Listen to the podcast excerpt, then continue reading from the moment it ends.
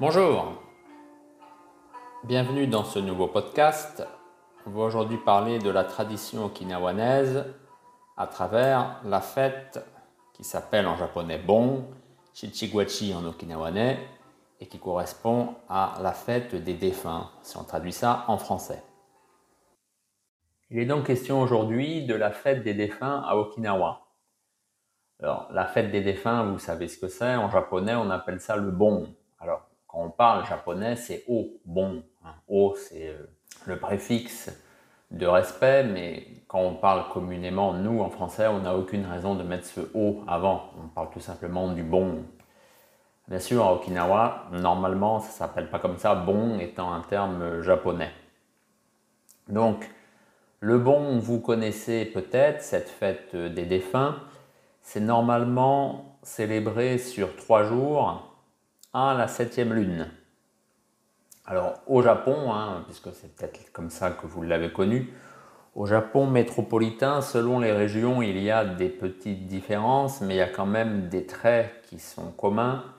Par exemple, on met des lanternes devant la maison ou même des lanternes sur le chemin pour que les esprits des ancêtres puissent venir on fait des offrandes avec des légumes longs, donc par exemple des aubergines ou des concombres qui sont les destriers, on pourrait dire, des défunts pour qu'ils viennent dans notre monde. Tout ça à Okinawa, ça n'existe pas. À Okinawa, bien sûr, le bon est pareillement célébré sur trois jours. Donc normalement, c'est à la septième lune, donc 13e jour, 14e jour, 15e jour de la septième lune. À Okinawa, cette fête est en fait pas si euh, vieille que ça, contrairement à ce qu'on pourrait croire, puisqu'elle date en fait apparemment vers l'an 1494, quand le roi Shoshin ordonna de fêter l'Oulabon. Donc voilà, là on va y arriver. Pourquoi est-ce qu'on parle d'Oulabon? Oulabon, en fait, bien sûr, vous vous en doutez, comme beaucoup de fait en Asie de l'Est, il y a un fond en fait de croyances populaires avant que des religions dûment et strictement encadrées apparaissent. Donc là, on parle de ça, hein, on, est, euh, on est avant notre ère, quoi. Et qu'est-ce qu'il y avait de très important dans cette partie du monde, mais on peut dire dans le monde entier, pour les gens bah, C'est les ascendants, c'est les ancêtres avec qui il faut être en bon terme puisqu'ils sont plus là, mais en fait ils sont quand même toujours un petit peu là. Donc il y avait en Asie de l'Est, hein, que ce soit en Corée, en Chine, au Japon, au Ryukyu, un culte des ancêtres. C'est normal, on rend un culte à ses ancêtres. Et nous, qu'est-ce qu'on fait en France?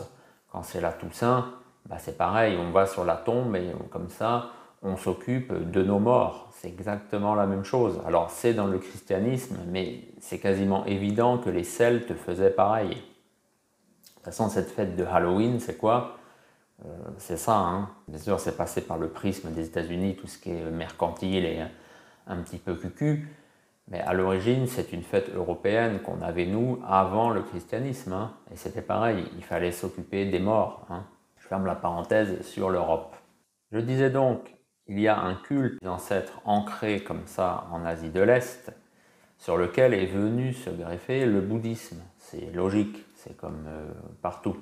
Donc le bouddhisme avait comme ça un message qu'on retrouve dans le sutra Ulalambana, qui est quand même un sutra qui date du 6e siècle. Donc là, on est déjà, c'est un peu plus ancien, mais vous voyez, c'est pas non plus, ça date pas du début de l'humanité. Donc qui est ce sutra dans la tradition chinoise du bouddhisme Mahayana. Ça signifie en fait sauver les pendus par les pieds. Voilà. Puisque en fait, il y avait un disciple du Bouddha qui avait découvert que sa mère décédée était pendue par les pieds comme une chauve-souris et qu'elle était affamée et assoiffée. Donc il avait réussi comme ça à sauver sa mère et ensuite le Bouddha avait dit qu'il fallait des offrandes de fruits dans des grands bassins. Donc en fait, on pourrait dire euh, limite des cuvettes, hein, si vous préférez. Donc des grands bassins. Et ça, en japono-okinawanais, c'est bon en fait ce caractère. Et il y a aussi quelque chose de très subtil, puisque ce sutra Ulambana, en chinois, donc on était en Inde, ensuite on arrivé en Chine, en chinois c'est Yulampen. Et en langue japonique, Yulampen, ça donne Urabon. Donc dans bon, vous retrouvez ce que je vous disais, donc le bon, et aussi cet objet, donc cette, euh, ce bassin qui sert donc à faire les offrandes. Ça, c'est pour l'origine de la fête. Alors pareil, il faut oublier quand on lit comme ça euh, à gauche, à droite, dans des revues, sur des sites web, sur cette fête euh, des défunts, on nous parle que c'est un festival. Non, c'est pas un festival, c'est une fête. Pareil, on nous dit que c'est la fête ou le festival des fantômes. Non, faut pas, c'est pas des fantômes, c'est pas des, euh, pas des draps blancs, comme ça qui se baladent entre les murs, parce que nous, pour nous Européens, c'est à ça que ça renvoie. Et c'est pas non plus les fantômes au sens justement euh, du monde euh, de l'extrême Asie. Hein. Euh, c'est différent ça. Donc je vous le disais, cette fête apparemment bouddhique, hein, puisque là on est en plein dans le bouddhisme, mais mêlée à ces croyances populaires, date à Okinawa de l'an 1494 avec le roi Shōshin. Donc ça a pris comme ça, au fil forcément des siècles, une forme euh, bah, bien particulière propre à Okinawa, puisque c'est centré la célébration du bon à Okinawa, que vous alliez n'importe où, hein, dans n'importe quelle maison, autour de l'autel des ancêtres. Ce qui, par exemple, au Japon, se fait moins. Au Japon, c'est plus par rapport à la tombe, par exemple.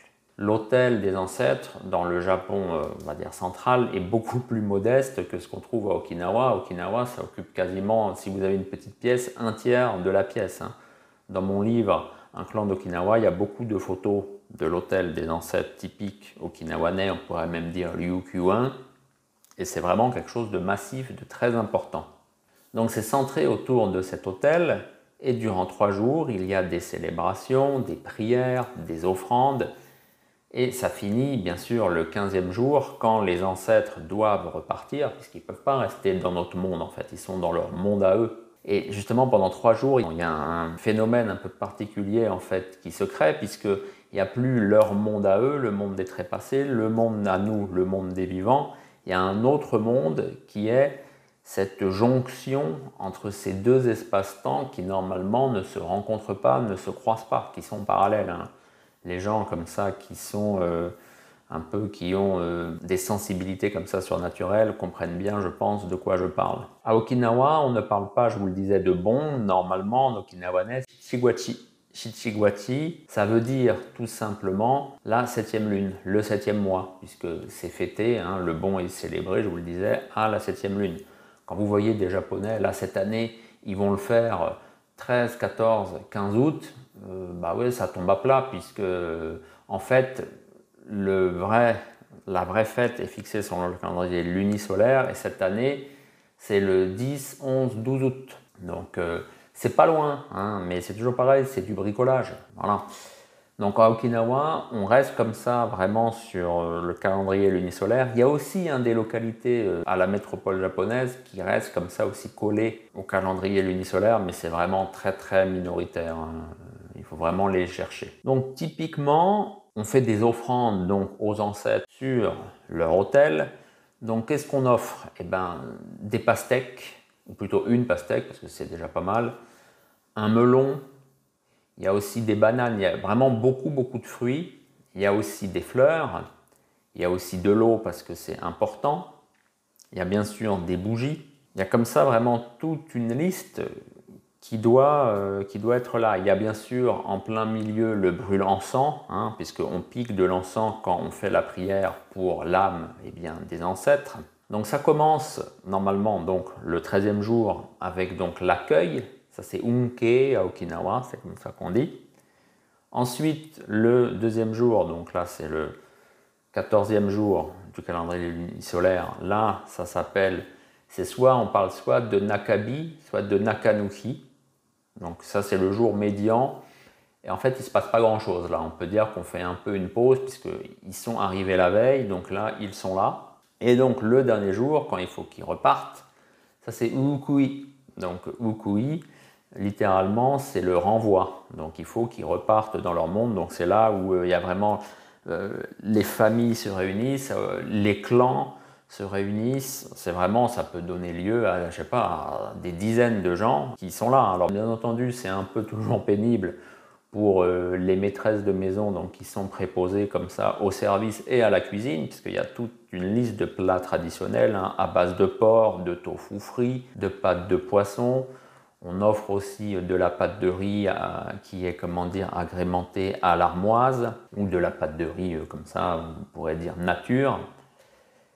Et on fait comme ça, euh, donc on festoie aussi, parce que bien sûr, ce qu'on offre aux ancêtres, on le mange aussi. Hein. C'est fait dans des quantités astronomiques, donc c'est posé pour eux. Mais les gens, les, descendants, mangent aussi ce qui est aussi a, ce qui a été préparé et qui est posé donc sur l'autel. Hein. Donc c'est vraiment, il faut vraiment aller au Okinawa pour voir ce que c'est que le bon okinawanais, le shichiguachi. Parce qu'il y a ça nulle part ailleurs au Japon. Par exemple, on offre aussi une canne à sucre. Pourquoi? Parce que ça fait office de canne, parce que les ancêtres sont vieux, il faut les aider à se déplacer. La pastèque, par exemple, c'est parce que c'est rond. Donc comme c'est rond, c'est pareil, ils peuvent se déplacer, ils peuvent monter sur la pastèque et ça fait comme une roue et ils se déplacent aussi. Depuis qu'il y a des fruits un peu plus euh, exotiques, je pourrais dire, comme la mangue ou les ananas, on offre aussi ces fruits qui n'existaient pas, je vous rappelle, hein, dans la culture Ryukyu. Donc ils sont là Okinawa depuis, on va dire, 100 ans. Eh bien, hop, pareil, il y a bien sûr des mangues et des ananas qui sont disposés euh, sur l'autel des ancêtres. Et le 15 août, toutes ces offrandes sont euh, déposées, en fait, sont déplacées de l'autel des ancêtres sur, des fois, quand la maison est encore dotée d'une galerie, sur la galerie, sinon juste devant une grande porte-fenêtre. Et là, on fait la prière en leur disant, ben, repartez chez vous et revenez bien sûr l'année prochaine. Et on brûle toutes sortes, euh, bien sûr, de l'encens. On brûle aussi, euh, par exemple, euh, du papier qui est censé représenter de l'argent. Il y a comme ça, il y a toute une liste vraiment de rites qu'il faut accomplir. Voilà, donc j'espère que ça vous a intéressé, que ça vous a fait un peu voyager en cette période du mois d'août. Je fais un peu moins de podcasts parce que c'est les vacances. Mais voilà, là, normalement, il va être publié. quand vous l'écouterez, ça, va justement correspondre à cette période. Eh bien, du bon, on sera aux alentours du 10 août. Voilà, merci de m'avoir suivi. N'oubliez pas, vous pouvez retrouver donc tous ces éléments avec des dizaines de photos dans mon livre Un clan d'Okinawa, l'état Manaha de Shuri. Vous le trouvez n'importe où, hein. enfin n'importe où, je voudrais bien, mais vous le trouvez sur Amazon par exemple, dans des librairies parisiennes. Voilà, je vous dis à bientôt.